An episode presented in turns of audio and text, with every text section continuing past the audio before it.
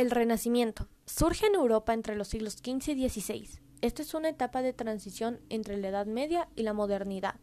Con esto existieron nuevas formas de ver el mundo y consigo también logra cambiar la mentalidad de las personas, el cual viene a ser el movimiento intelectual, también llamado humanismo.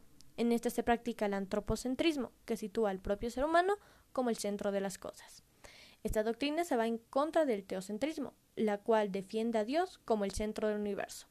También buscan un retorno a lo greco-romano e imitación a la antigüedad clásica.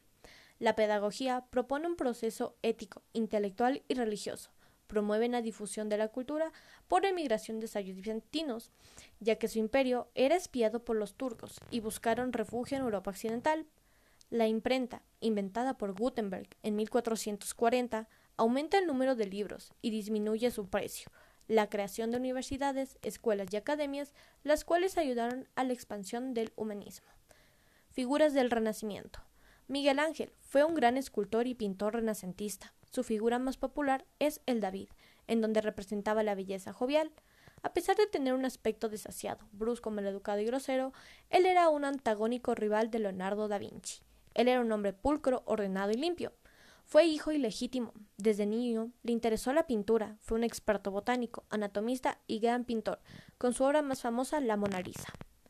Miguel Servet, teólogo, científico y libre pensador que a sus 20 años escribe una obra sobre los errores de la Trinidad, y en ese también cuestiona a Jesús. Es perseguido por católicos y protestantes, así que cambia su identidad a Michel de Villeneuve.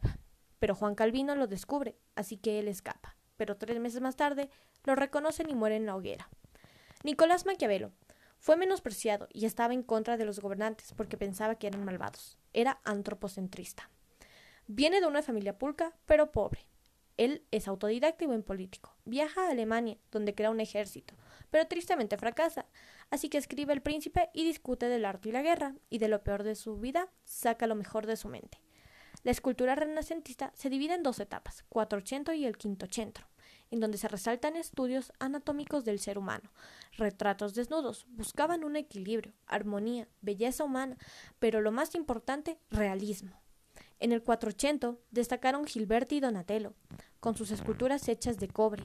En el quinto centro destaca el David, Moisés y la Piedad, esculturas hechas en mármol por Miguel Ángel. La pintura renacentista se divide en dos etapas, el 480 y el centro. En el 480, los artistas Masaccio, Piedro de la Francesa y Sandro Botticelli, los cuales mantienen temáticas religiosas. En el centro es una de las técnicas que se usa es el esfumato, creada por Leonardo da Vinci.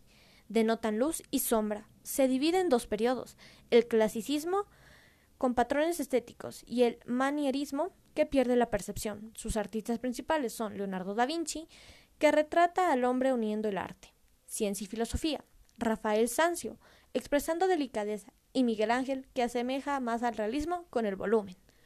La arquitectura renacentista se divide en dos etapas, el 480 y el 580. El 480 inicia en Florencia, creando la bóveda, columnas, cúpulas y frontones. Sus formas son sencillas y armoniosas, firmaban sus obras y tenían proporciones adaptadas al ser humano.